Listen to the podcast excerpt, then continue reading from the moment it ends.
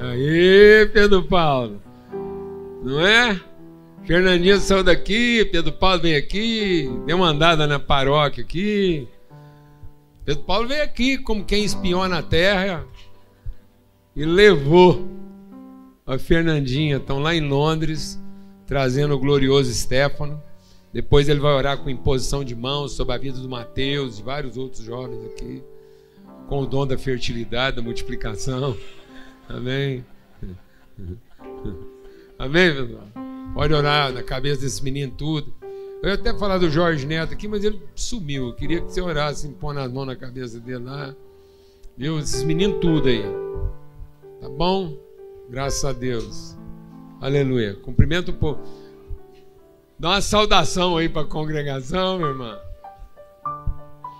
Bom dia. Nossa, tanto tempo, né, que a gente não... não a gente veio no início do ano, estava grávida. Primeira vez do Stefano no Brasil. Estamos muito felizes de poder trazer ele aqui, poder trazer ele de volta na nossa casa, né, onde tanta gente fez tanta parte da nossa história. E é isso, muito bom estar aqui, é muito bom ver o que Deus tem feito aqui, lá onde nós estamos e ver que todo mundo é uma grande família, né? Bom demais poder voltar, ver tantos rostos novos e tanta gente que a gente já convivia antes, né? Já são quase cinco anos casados e morando lá, né, meu amor? E agora cheio de amigo, né? Da, da idade dele.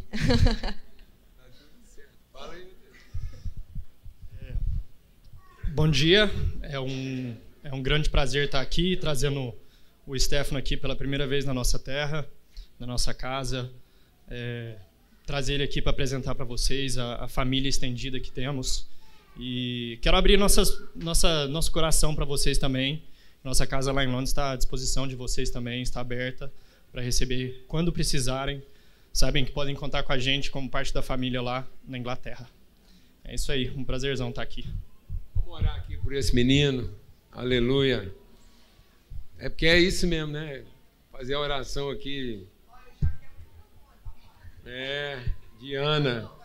Por essa criança orávamos nós. Ah, deixa eu só compartilhar um negócio. É, eu lembrei aqui falando disso que tem uma história muito legal sobre o nome dele, que na verdade Stefano é Estevão, né, em português. É, é Stefano é Estevão em italiano. Uh, a gente nem sabia o sexo, lá a gente descobre um pouco assim, mais pra frente na gravidez, com cinco meses. E todo mundo achava que a gente ia ter uma menina. É uma menina, é uma menina, é uma menina. Minha irmã já tem dois meninos, então todo mundo estava esperando uma menina. E um dia à noite a gente fez uma oração, né? E a gente falou: Ah, Deus, se o senhor tiver algum nome para revelar para nós e tudo, a gente nem sabia se era um menino ou uma menina. E a gente sempre tinha aqueles nomes, né, que gostava da lista e tal. Aí eu falava: Ah, Pedro, vamos orar, né? Vai que Deus revela. E a gente dormia, foi à noite, assim, uma oração rapidinha. Dormimos, aí acordamos. Pedro falou: Fernanda, você sonhou com alguma coisa? Eu falei: sonhei, era confuso, era uma menina, depois era um menino, não entendi nada. E você? Ele sonhei. Era um menino que chamava Estevão e estava no meu colo. E a gente não sabia né, que era um homem ainda, né? A gente ainda achava que era menina.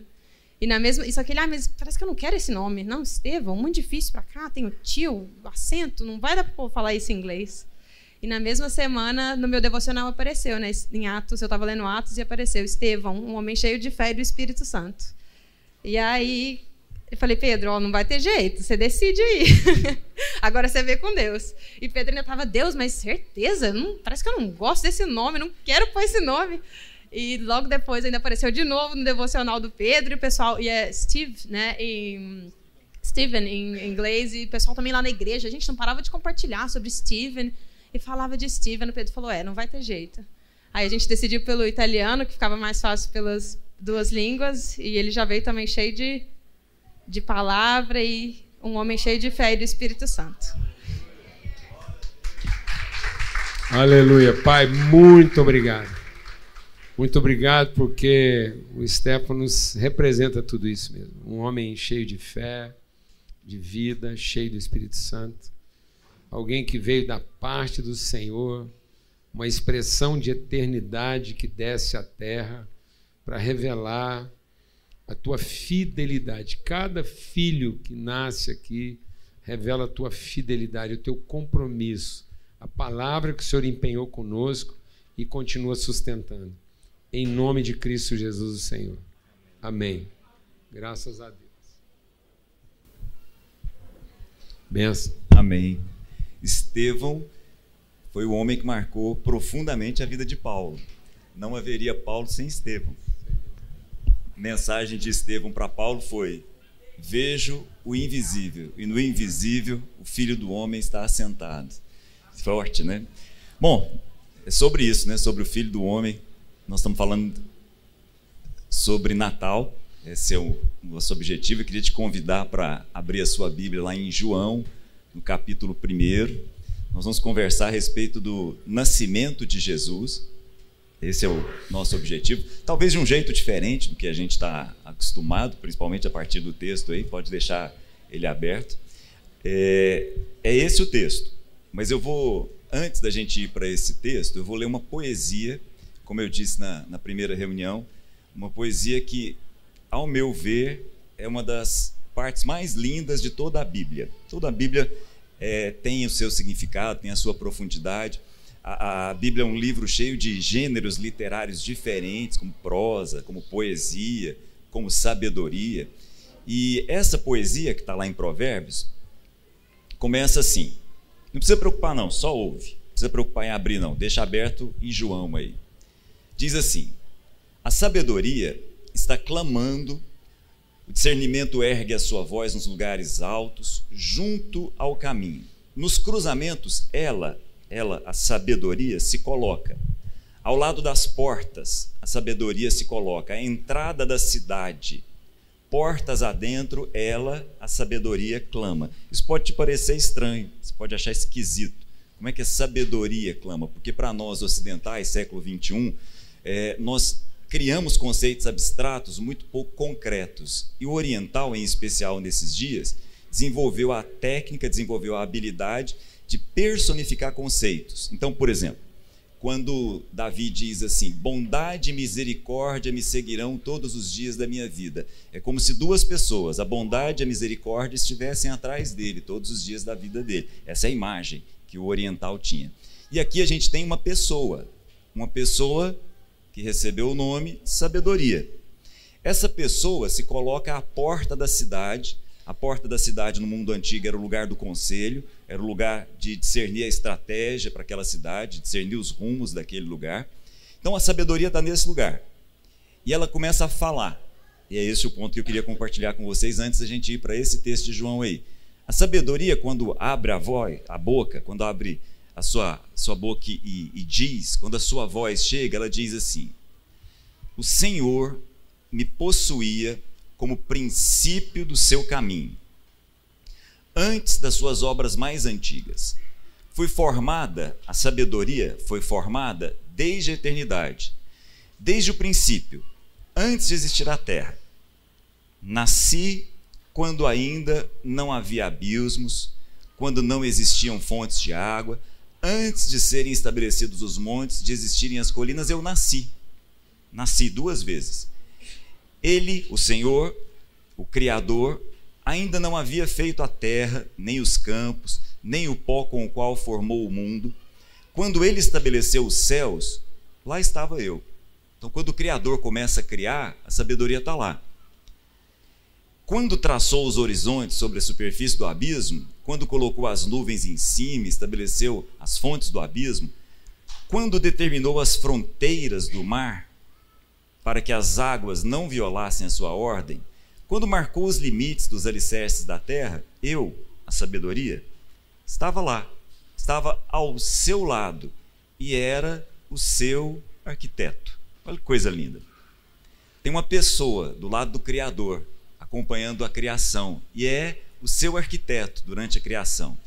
Dia a dia, eu, a sabedoria, era o seu prazer e me alegrava continuamente em sua presença. Eu me alegrava com o mundo que ele criou e a humanidade me dava alegria. Muito bem.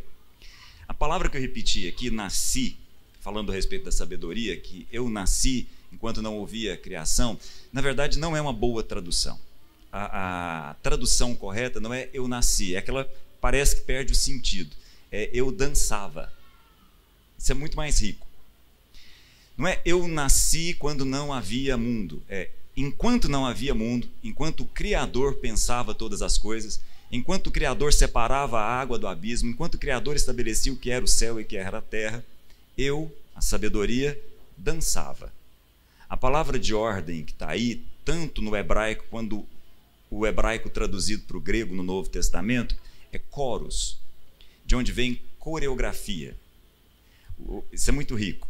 Então, na verdade, a sabedoria, enquanto todo o processo de criação estava acontecendo, ela dançava junto com o Criador, numa coreografia. E essa é uma coreografia interessante, porque não é uma coreografia qualquer. Os nossos pais apostólicos, os nossos. É, os, os, os primeiros cristãos que vieram e não tiveram contato direto com Jesus, os discípulos dos doze, vamos dizer assim, os discípulos dos discípulos, aqueles que não apalparam Jesus, a história chama de pais apostólicos. Os pais apostólicos, muito provavelmente inspirados por isso daqui, criou uma expressão muito rica, que é pericorese. Pericorese é a dança trinitária, é a dança da trindade. Peri, de onde vem perímetro, de onde vem periferia, de onde vem um peritônio, e aí vai uma sequência de coisas. Peri tem a ver com ao redor. E corese é dança. Então é como se a trindade dançasse em roda, como crianças que dançam em roda. É uma poesia, é lírico, com toda a liberdade da poesia. Mas aí eu quero ir com vocês para o texto de João.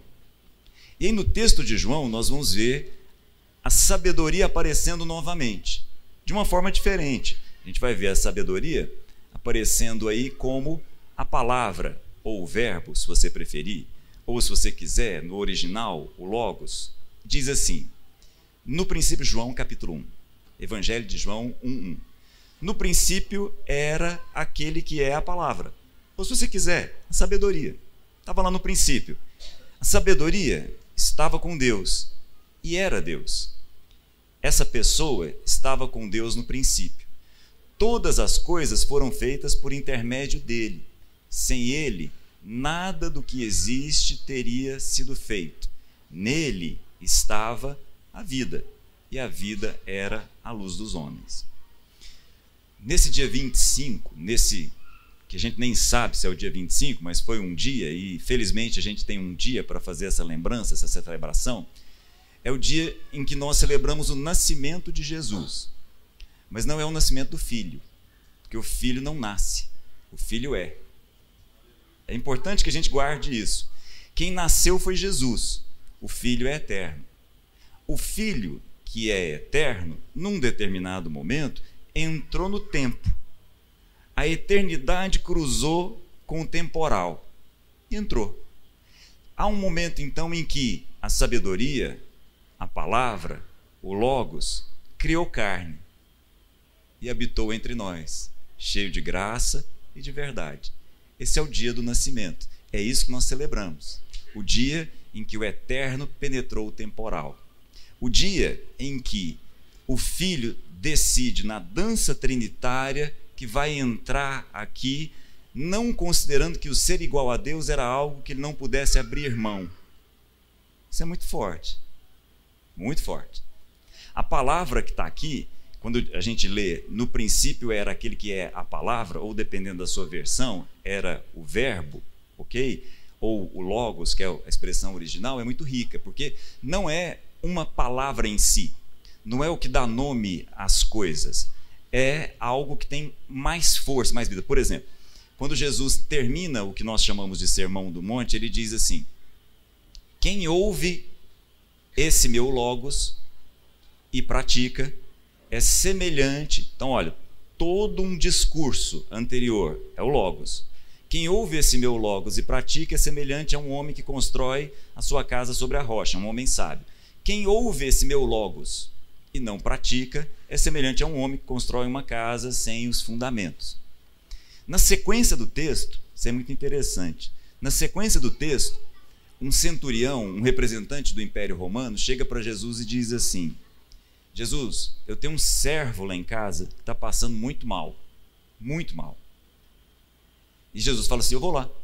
Aí o centurião diz assim: não precisa ir lá, basta um logos seu. Um logos seu é o suficiente. Esse é o logos. Então houve um momento em que o logos se fez carne e habitou entre nós. Nesse momento, ele abre mão da sua de todos os seus atributos, ele, ele abre mão, porque ele não considerou que isso era algo que ele não pudesse abrir mão. Então ele abre mão da sua onipotência, da sua onipresença, da sua onisciência. E é bom que a gente lembre isso. Quando Jesus nasce, não é o filho que nasce, quando Jesus nasce, ele nasce e ele estava num lugar no espaço.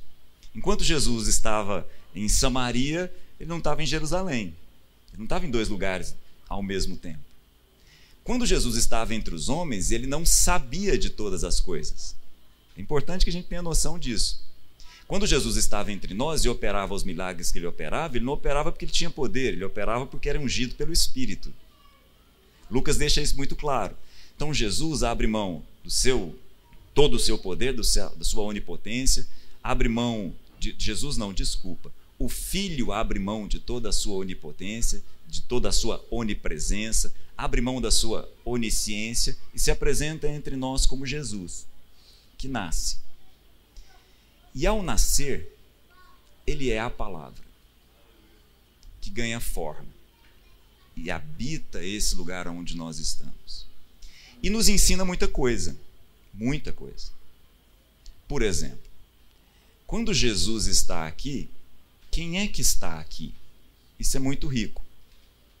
A expressão que Paulo usa é a seguinte: Deus estava em Cristo.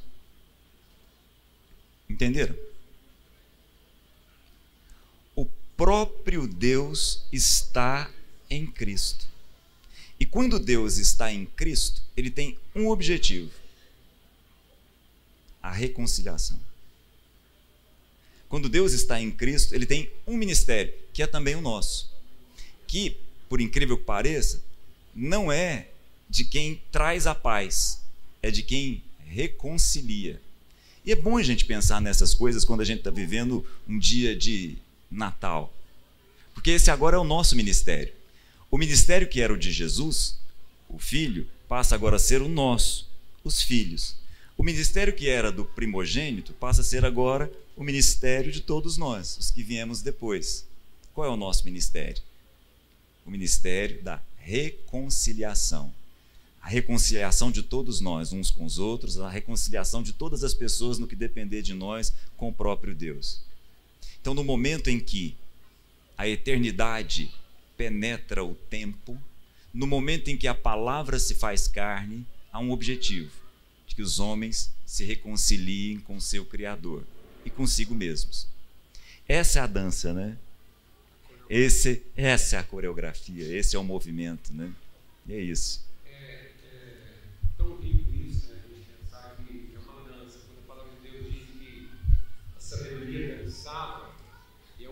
É, então é, não é uma dança de roda, é uma dança em roda. É como se Deus estivesse com a sua dança definindo o perímetro, ou seja, fora dessa coreografia todo mundo está fora do ritmo. Então Deus definiu os limites da virtude. Então é tão fantástico isso, Cláudio, porque presta atenção, porque a palavra de Deus diz que ele é a porta pelas quais as ovelhas entram e saem. Deixa o Espírito de Deus ministrar algo no nosso coração aqui que é redentor. A eternidade entra no tempo para introduzir o tempo na eternidade. Agora, o tempo só faz sentido porque ele está no perímetro da eternidade. O seu tempo só vai fazer sentido se ele estiver dentro da percepção e do universo da eternidade. Se você não colocar o seu tempo, que foi visitado pela eternidade, na dimensão da eternidade, você vai fazer tudo com pressa. Como se você dependesse do tempo e não da sabedoria. Então, quem tenta ganhar tempo é porque não tem a sabedoria que salva o tempo, que não pode ser perdido. Então, o tempo não pode ser perdido, por isso mesmo ele não pode ser ganho, mas ele pode ser desperdiçado. Eu não vou perder o tempo, porque ele continua o mesmo, ninguém vai interferir no tempo, ele está acontecendo independente de mim. Então, quando a eternidade entrou no tempo, transformou o tempo numa coisa eterna. Então, agora eu consigo perceber o meu tempo, porque eu tenho conhecimento da eternidade. Então, se você tiver o conhecimento da eternidade dos seus filhos, você nunca vai ficar ansioso quanto ao tempo deles. Amém? Aleluia, amados. Glória a Deus. Acabou, mãe. Então eu quero te falar uma coisa séria. Seja uma pessoa mais séria, que você vai ser alguém muito mais alegre. E você só não consegue ser alegre porque você está tentando ser uma pessoa divertida. E uma pessoa divertida é uma pessoa distraída. Porque a diversão é uma forma de você se distrair quanto ao verdadeiro sentido da vida. Então, porque você anda procurando distração, e uma distração que te dará felicidade, você não é sério o suficiente para viver alegre o tempo todo. Porque se você fosse uma pessoa mais séria, você era constantemente uma pessoa o quê? Alegre. Glória a Deus. Porque você não ia ter tempo perdido procurando distração. Aleluia. E você ia dançar a dança da eternidade. E aí todo o tempo da sua vida faria o quê? Sentido.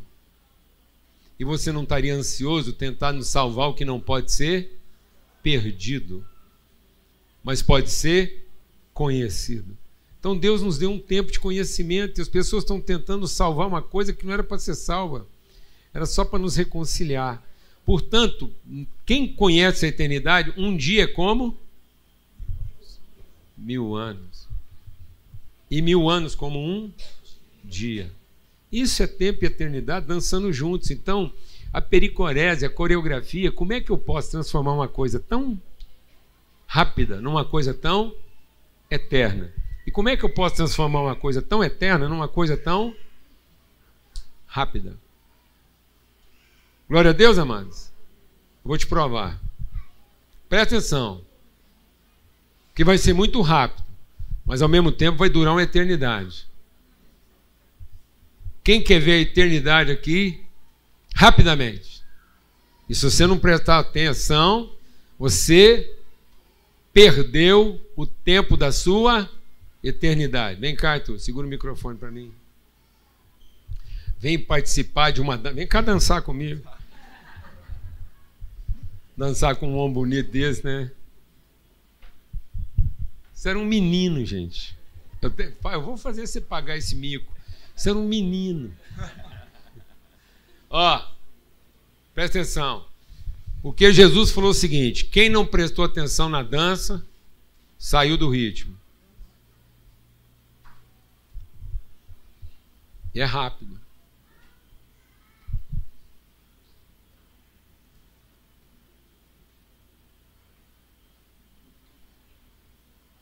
Só isso. Quem não aprende essa dança nunca vai discernir a eternidade. O pão nunca foi para ser comido.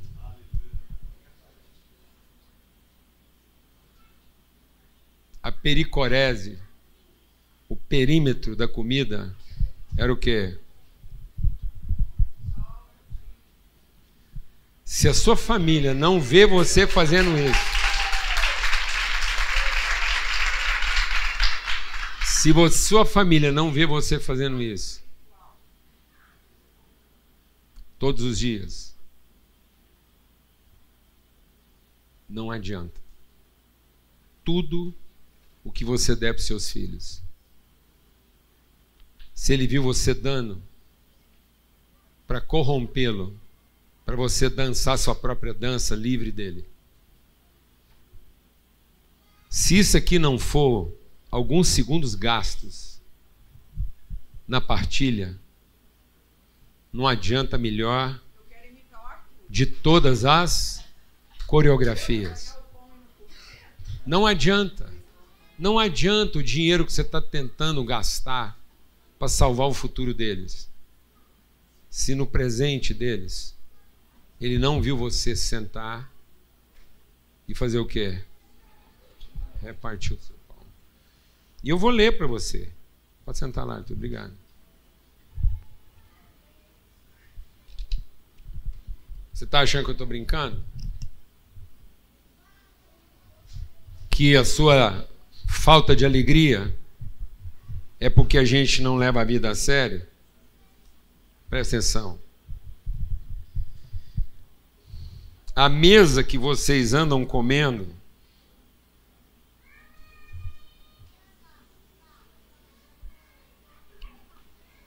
a mesa que vocês estão comendo 1 Coríntios capítulo 11. Quando vocês se reúnem para comer, não é a mesa do Senhor que vocês estão comendo. Ora, amado, se não é a mesa do Senhor que nós estamos comendo, é a mesa de quem? É a mesa de quem, amados? Amado, não tem várias mesas, não. Só tem duas mesas. Ou nossa família está comendo na mesa do Senhor, ou ela está comendo na mesa dos demônios.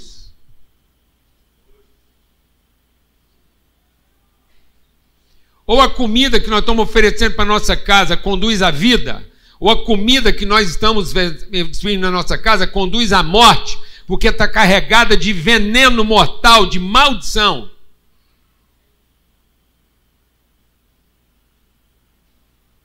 A mesa que vocês estão comendo não é a mesa do Senhor, não é a pericorese, não é a coreografia. Não está dentro da dança que a sabedoria dançou enquanto Deus criava. Enquanto Deus criava, Deus estabeleceu um limite. Um limite onde haveria o um encontro do tempo e da eternidade. E aí, beleza. Então agora eu, eu, eu tenho paz com o tempo porque eu conheço a eternidade. E eu tenho responsabilidade com a eternidade porque eu conheço o tempo. Então eu não sou irresponsável com a minha eternidade porque eu tenho um tempo. Eu tenho um tempo para. Eu tenho um tempo, amados. Às vezes muita gente fala assim para mim: vai um pouquinho mais devagar. Não posso. Vou explicar para você porque eu não posso ir mais devagar. Porque eu tenho um tempo. Eu tenho um tempo, amados. Eu sei o que Deus colocou no meu coração para entregar, e eu tenho um tempo para entregar isso. Não estou com pressa, mas também não quero ir o quê? Devagar. Eu não quero dançar fora do ritmo. Eu não quero sair fora da minha pericorese, da minha coreografia. Descubra a sua coreografia. Amém? Glória a Deus. Não sou eu que imponho isso. E aí ele está dizendo o seguinte: quer comer a mesa do Senhor? Porque a mesa que vocês estão comendo não é a do Senhor. Por quê? Porque vocês sentam nela para comer e beber. Vocês estão desprezando a igreja de Deus. E quando eu desprezo essa mesa e essa coreografia, é tão grave o que Paulo está dizendo lá, Cláudio, que ele está dizendo assim: quando vocês fazem isso, vocês tornam a vida de quem não tem nada ainda pior. Que pior do que comer depressa ainda é fazer filantropia sem colocar a pessoa na mesa.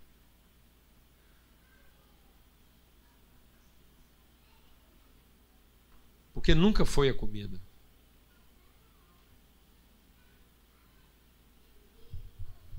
não incluir as pessoas na nossa relação, repartindo com elas apenas comida, é a mesma coisa de colocar o piste no coxo de uma gaiola. É dizer que nós queremos um passarinho bem alimentado para ele continuar cantando, fazendo malabarismo, mas lá, separado da gente. É só para nos entreter. E é isso que muitas vezes nós estamos fazendo. Ensinando lá o que não tem nada, a nos entreter a partir daquilo que a gente dá para ele comer ou aprendendo a operar um computador, ou aprendendo a tocar uma música, ou dançar uma dança. É humilhante. Não é essa dança. É humilhante. É humilhante entregar um frango para poder ter direito de comer um peru. É humilhante. É humilhante transformar um frango assado na, na, na alforria de um peru.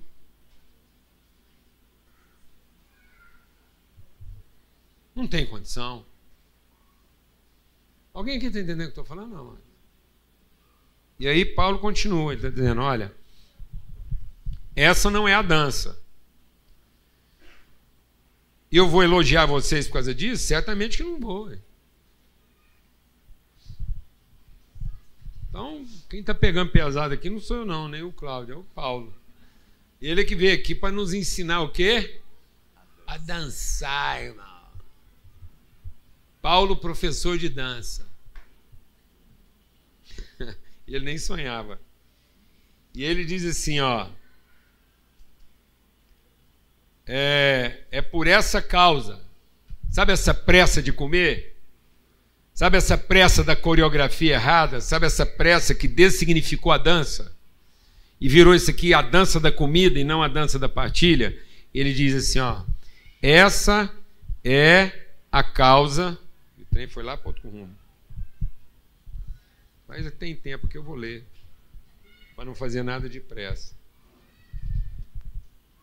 Essa é a causa porque há tantos entre vocês fracos, doentes e moribundos. Não responsabilize um vírus. Não responsabilize uma bactéria. Não responsabilize uma coronária entupida pela morte prematura das pessoas. Não existe morte prematura. A não ser que a pessoa não tenha cumprido o seu propósito. E só tem um jeito da pessoa não ter cumprido seu propósito. É se ele não dançou toda a coreografia. Então o que está matando as pessoas é porque nós não estamos dançando a dança. Porque caso contrário, elas não estariam morrendo o quê? Fora do tempo. Sabe por que a gente tem a sensação de que alguém morreu fora do tempo? É porque nós não estamos dançando a dança da partilha. Nós estamos dançando a dança da comida, do direito, de quem tem, de quem tem possui, não de quem reparte. Se a gente dançar a dança da partilha, ninguém vai morrer prematuro, ninguém vai partir antes da hora.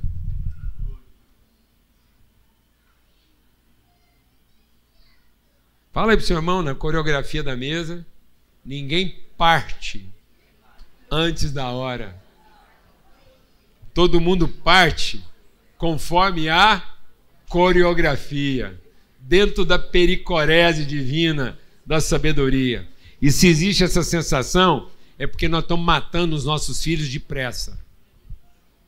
Estamos ensinando eles a preocupar com o futuro, em vez de conhecer o tempo no eterno e o eterno no seu tempo. Glória a Deus, amado. Seja um pouco mais sério e você vai viver bem mais alegre. Seja menos distraído e você vai ter mais alegria. Leve sua vida mais a sério, para que o povo não tenha que conviver com o seu rancor, com a sua mágoa, com o seu torpor, com a sua indiferença, com a sua frieza. Seja mais sério e, consequentemente, mais alegre, mais intenso, mais verdadeiro, dançando melhor a coreografia que Deus quer que você dance. Não saindo fora dela só porque você encheu a paciência, só porque ela não te diz respeito, saindo da mesa quando era hora de ficar. Por que você sai da mesa quando era hora de ficar? Porque acabou a sua fome? Resolveu o seu problema? Pois agora é que era hora de dançar.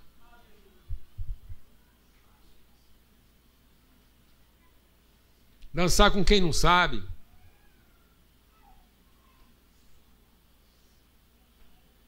Vai dançar hoje, irmão. Vai fazer a dança da partilha. Gerar memória nos seus filhos. Com que ritmo você tem sentado à mesa com seus filhos? Eu e o Cláudio estava conversando sobre isso.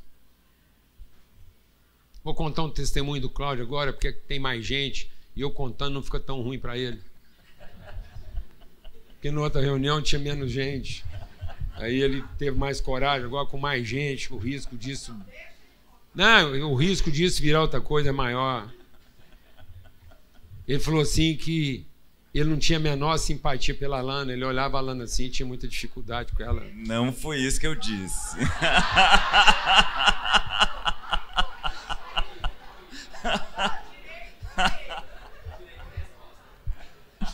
Fala aí, deixa eu contar, deixa eu contar. Vamos, fala aí. As palavras exigem cuidado. Deixa eu Exato. direitinho. Tá vendo? Eu fui lá e coloquei um tom, uma nota na hora lá, eu desarmonizei, né? Fala aí, Cláudio. Já tem tempo que a gente anda muito próximo, né? Já tem muito tempo que a gente anda próximo, porque é, apesar do ponto de vista temporal não ser tanto tempo assim, a intensidade faz com que seja muito tempo. E no início, bem no início mesmo da nossa caminhada, sabe aquelas coisas de não ter afinidade? Todo mundo tem isso, né? Eu olhava para a Lana, e falava, ah, não é bem, não é bem, não é bem meu, do meu jeito, não, da minha e aí duas coisas aconteceram, duas coisas mexeram completamente comigo. E aqui faz sentido a gente comentar. É, aqui, por isso que eu tô, tô é, trazendo faz de todo volta esse sentido, assunto. Faz todo sentido a gente comentar é que numa reunião é, eu vivi, falo para vocês com muita tranquilidade, eu vivi aquela experiência que os dois discípulos no, no caminho de Emaús viveram com Jesus. Quando eu vi a Lana, e eu tenho que assim até me segurar para não, não ir longe demais. Quando eu vi a Lana partindo um peru numa, numa, numa festa de Réveillon, do jeito que ela partia e, e- e repartia aquilo, toda a minha visão da Lana mudou. Isso não significa dizer que a gente combine em tudo, mas eu vejo a filha de Deus lá. E aí eu enxergo o tamanho da família. E agora, mais recentemente, aconteceu a mesma coisa ao contrário. Tinha uma, uma amiga nossa, né, que tinha a mesma coisa comigo, né? Cláudio, não ia com sua cara. Aliás, isso não é muito difícil. Essa é história repetida. É, é, aliás, até aproveitando para abrir um parêntese aqui, se, eu- se por acaso eu encontro com alguns de vocês na rua aí, não cumprimento, é que eu sou ruim de serviço mesmo, viu? Eu sou, assim, ruim, ruim de memória, ruim de, de mentalizar as coisas. E aí eu fico com medo de sair cumprimentando todo mundo também, né? E passar por um doido desvarrido aí. Mas aí essa, essa amiga nossa, na mesa, no partir do pão, ela falou exatamente a mesma coisa. Ela falou, Cláudio, eu imaginava que você fosse outra pessoa. Não significa dizer que eu tenha mudado que a gente ficou mais afim, mas ela enxergou o filho. Né? Essa é a grande, esse é o ponto. Porque, amados, deixa Deus ministrar o seu coração. Sabe a palavra que Jesus usou para celebrar a ceia? E às vezes a gente está pensando que a ceia tá vendo, é para comer e não para compartilhar a vida. Sabe qual é a palavra que era usada para celebrar a ceia? A mesma palavra que define a intimidade de um casal quando eles coabitam.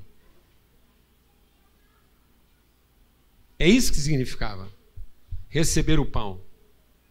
É como você receber dentro de você a semente de uma outra pessoa que vai transformar a essência de quem você é. Isso é científico. Sabe aquele pão que o Arthur acabou de comer? Sabe esse pão? Ninguém nunca mais tira ele de você. É cientificamente agora impossível tirar esse pão de quem você é. Sabe o que você está vendo aqui? Leite materno com 66 anos de idade. E o povo ainda fala que leite é perecível. Acabou. Porque quando você come o pão, você é o pão que você comeu. Ele vai entrando por todas as suas células. Não tem jeito mais de partir você e tirar aquilo que o pão é de dentro de você. Não é o que você come. É quem você É. se torna. A música que os judeus cantavam na Páscoa, porque os judeus tinham livros específicos para cada fase. Né? Então, por exemplo, na festa das cabanas era comum que os judeus se reunissem para ler um determinado livro, que ele- era Eclesiastes. Na Páscoa, quando Jesus canta um hino com os discípulos, muito provavelmente, se não cantou, ele leu, por incrível que pareça, Cantares, porque Cantares era a literatura íntima. da Páscoa. Na Páscoa, de um que pra- casal pra quem íntimo. não sabe, é a história de um homem e de uma mulher. né? Amado, pega isso aí, leva para sua casa, porque tá vendo? Não é você comprar comida para seu filho, é ele comer de quem você é. Se aquilo que você está pondo na mesa é uma forma de você se poupar, você está enfiando maldição na vida da sua família. Se o que você põe na mesa é para comprar o direito de continuar sendo quem você quer, você está amaldiçoando seus filhos. Eles estão comendo veneno. Se eles não estão comendo você, ele não tem que ser feito do que você tem, ele tem que ser feito de quem você é. Ele não tem que representar o que você possui. Eles têm que representar os valores que você carrega. Fica sem nada e dê sua carne para eles comerem. Seja incapaz de comprar uma camisa e fala, filho, de fome você não vai comer. Eu faço um bife de mim. Porque é isso que Jesus fez. É meu corpo. E quem não comer de mim não tem parte comigo. Se as pessoas estão comendo do que você tem, do tempo que te sobra, mas não estão comendo de você, se não está custando você na sua entrega, então isso é maldição, isso é veneno. Faz uma degustação a cega na sua casa. Você gosta de vinho, vou desafiar você. Você quer ver todo o vinho que você servir na sua casa ficar bom e o melhor vinho que o cara já tomou explicar. Você vai lá e faz uma degustação a cega pro cara. Pega os mal bacana, conhecedor de vinho, e dá para ele um vinho a cega. E elogia bastante. Fala que o vinho é bom. Que é o melhor vinho que você podia oferecer a cega. Não deixa ele rótulo, não. Porque o povo, depois que rótulo, você entrou na maldição. Aí é desgraça. Aí é marca. Aí você vai comprar, comparar Chanel com Christian Dior, acabou. Aí é o inferno. E aí é que entra essa falsificação, porque rótulo, meu filho, rótulo cola em qualquer porcaria. Alguém está entendendo o que eu estou falando ou não? Hum. Aí faz uma degustação a cega e elogia. Aí o cara vai tomar. Quem quer aprender aqui hoje a transformar água em vinho? Você não quer aprender? ser como Jesus? Quem quer ser como Jesus e transformar água em vinho? Quer aprender? Eu estou falando sério. Te ensinar a transformar água em vinho. Água é uma coisa que não tem cheiro, não tem cor e não tem sabor. Mas se ela passar por você e transformar a sua vida, se a primeira pessoa a ser transformada for você, porque você bebeu da água da vida, você é fonte dessa água, através de você, ela vai passar a ter cheiro, porque nós somos o perfume de Cristo, ela vai passar a ter cor, e ela vai passar a ter sabor. Aí agora você dá esse vinho pro cara. E nem que seja por educação, ele vai elogiar. Você já transformou o cara, porque ele está sendo pelo menos educado.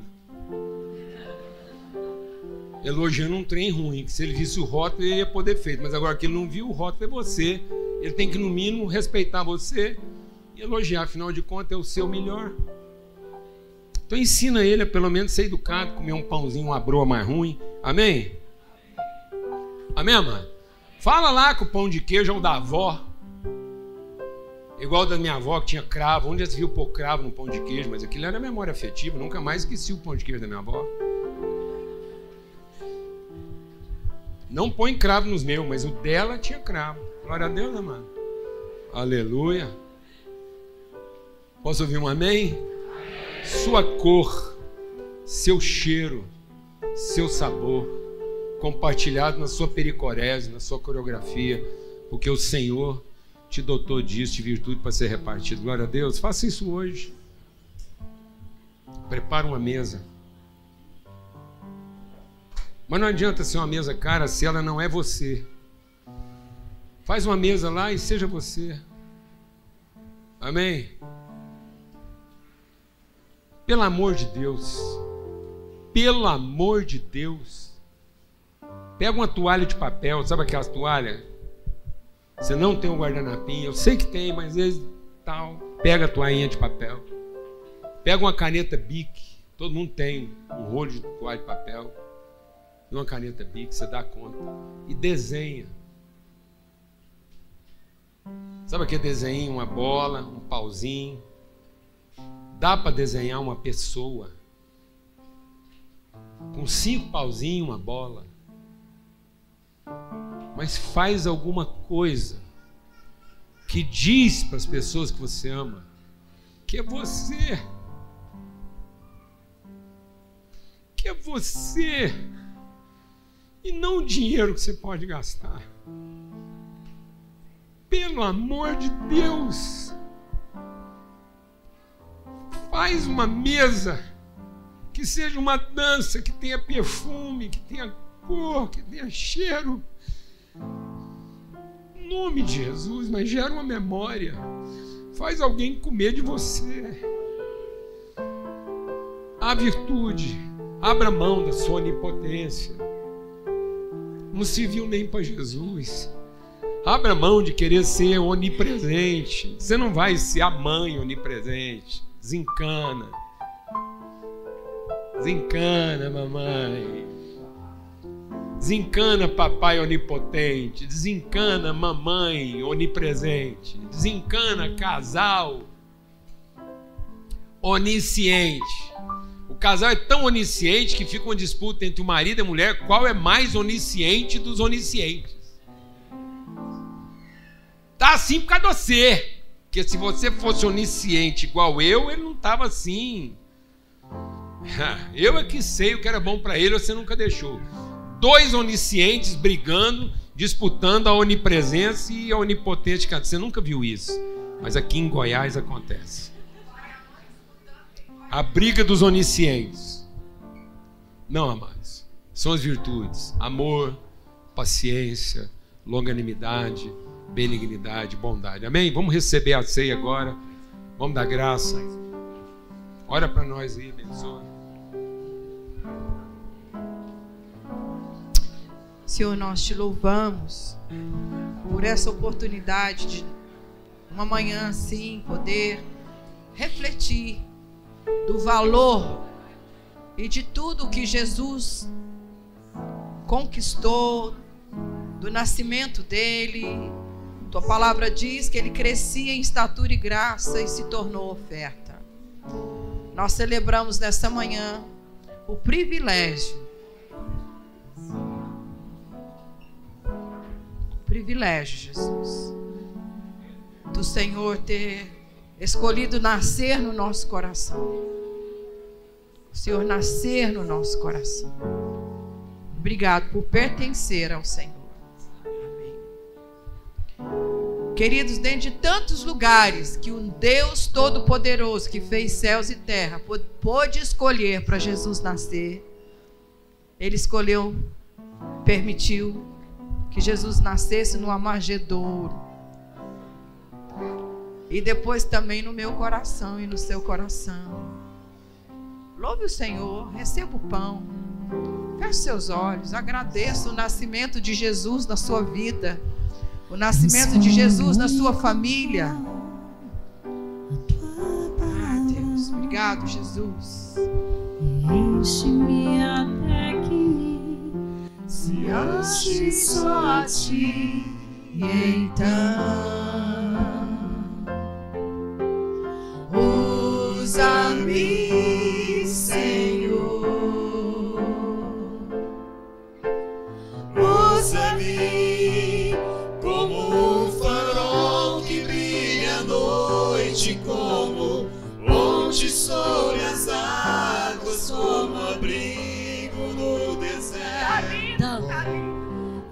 flecha que acerta o alvo. Eu quero ser usado da maneira que te agrade em qualquer hora e em qualquer lugar.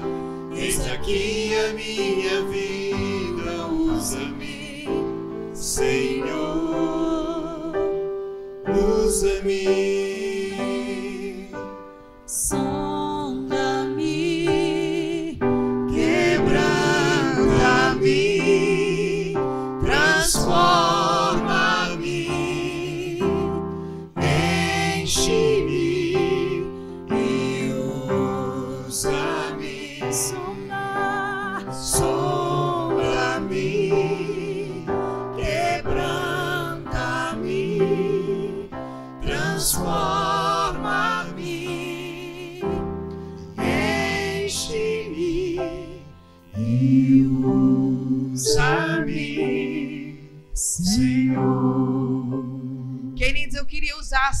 Cena do Arthur to- comendo pão. Deus falou profundamente no meu coração. Eu não brinquei quando eu disse, quero te imitar, Arthur. Queridos, Jesus veio para todos, ele não fez acepção de ninguém. Jesus quer nascer no todos os corações. Mas lembra, lembra que a palavra exorta, que nós precisamos também decidir. Paulo Júnior fala, você vai fazer apelo? Eu sempre quero fazer apelo. Eu quero fazer um apelo nessa manhã. Se você ainda não deixou Jesus nascer no seu coração, ou se você ainda não convidou Jesus, fala: Jesus, aqui tem um armagedouro, é um lugar. Não é o melhor, mas eu quero que o Senhor nasça hoje com tudo que o Cláudio Paulo Júnior falou. Eu quero que o Senhor nasça no meu coração. Jesus continua desejando isso. Jesus continua desejando servir. Mas sabe de um diálogo forte? Jesus queria servir Pedro. Jesus queria lavar os pés de Pedro e Pedro, não, não, não, não. E Jesus sempre vai dizer para mim, para você e para todas as pessoas: é necessário que eu nasça em você. É necessário que eu lave os seus pés. Se você ainda não entendeu, agora eu quero fazer o apelo. Alguém entendeu nessa manhã? Quer dizer, Jesus nasce no meu coração nessa manhã. Cresce no meu coração. Eu quero ser o, vinho na vida das pessoas. Eu, eu não quero ser outra coisa, eu quero ser alegria na sua vida, meu amor, até o fim. Às vezes não sou, né?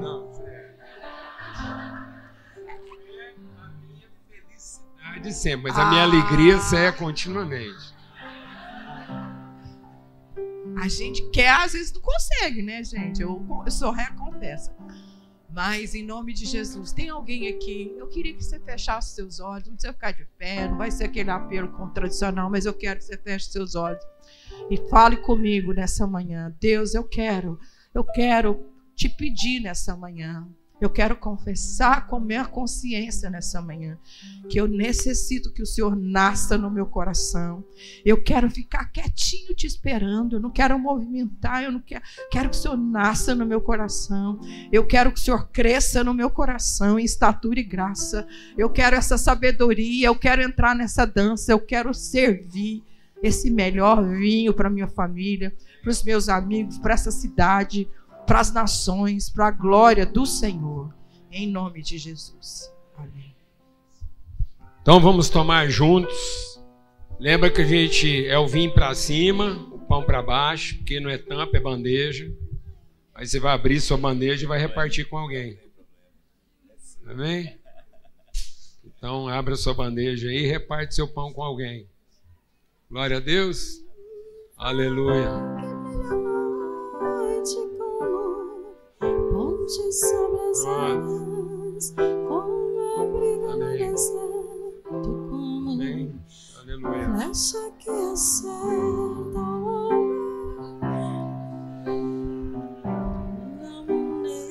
E agora nós vamos tomar o vinho.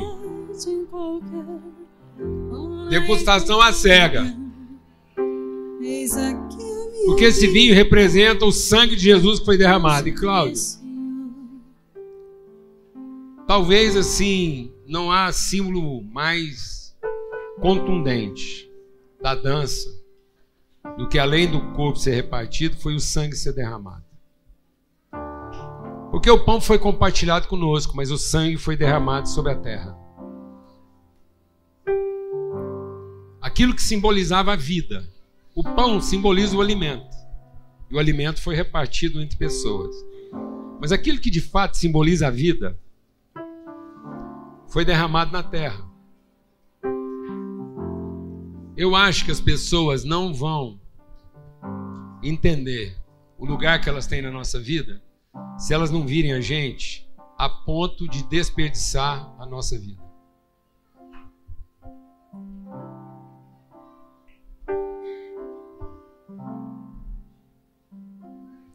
Se você não tiver a disposição de derramar seu sangue na terra, talvez as pessoas nunca vão entender o valor do pão que você reparte com elas. Viu, Rodrigo? Às vezes as pessoas têm que achar que nós estamos desperdiçando a vida. Porque o sangue foi derramado sobre a terra. A vida de Abel não parece um desperdício? Deus podia muito bem ter poupado Abel.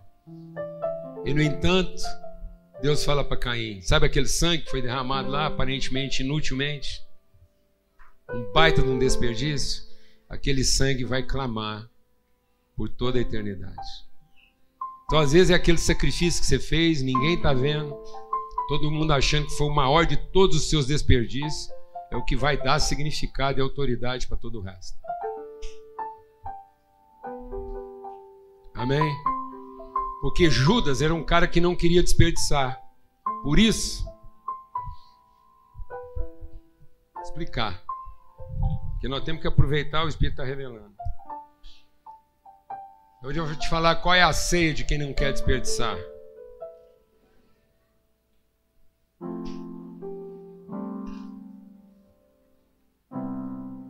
É não querer sofrer o dano. Judas não queria desperdiçar. Por isso ele comeu pão misturado com vinho, corpo misturado com sangue. Difícil essa parte da coreografia. Mas a sua oferta nunca será verdadeira. Se ela não for vista pelas pessoas como o mais absurdo dos seus desperdícios.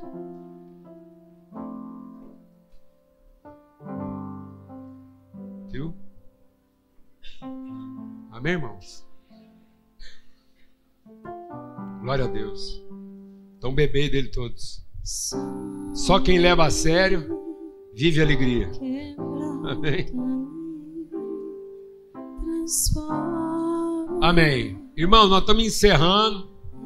Amém, Eu vou ter uma liberdade de irmão mais velho, que é o seguinte. Nós estamos encerrando o ano. Tem só mais sete dias aí para acabar o ano. Pelo amor de Deus. Não vai passar vergonha, não. Amém? Com a nossa generosidade. Tem uns irmãos distraídos aí que tá. Pá. Coloca aí o link aí nosso aí do. Da conta. Tá lá, ó. É. Isso não é oferta. Isso não é dízimo. Isso é fechamento de conta de quem assumiu a responsabilidade. Glória a Deus, amado. E eu tô assim. Deus sempre concede meu coração em paz, mas isso não tira a minha angústia. E a minha angústia não é porque eu acho que vai faltar. A minha angústia é por perceber que podia ser mais suave. Podia ser mais leve. Não precisava ser assim, tão exprimido. Amém, irmãos? Amadurecendo. Só isso. É um pai que gostaria de ver os irmãos repartir com os irmãos de maneira mais. No fim a gente sabe que vai repartir, mas você não quer ver seus filhos repartindo assim com mais pressa, com mais desenvoltura? Mais leve, não dá ser tão devagar, Rodrigo. Crem assim. Amém, irmão? Glória a Deus. Aleluia. Não perde a chance. Aquele cunhado que está te devendo, você chama ele hoje para ceia e corta o melhor pedaço do peru para ele. Pá! Amém? Para todo mundo achar que é o maior do seu desperdício. Mas não é. É a sua fé, a sua insistência de que o afeto vai prevalecer. Glória a Deus. Próximo domingo. Domingo que vem, nós só temos a reunião das 11. Não tem das 9. Só das 11 horas, tá bom? Vamos em paz, uma boa semana para todos. Que brilha à noite, como ponte sobre as águas, como abrigo no deserto, como flecha que acerta o alvo. Quero ser usado na maneira que te agrade em qualquer. Ai, em qualquer lugar. Eis aqui a minha vida, usa-me, Senhor, usa-me.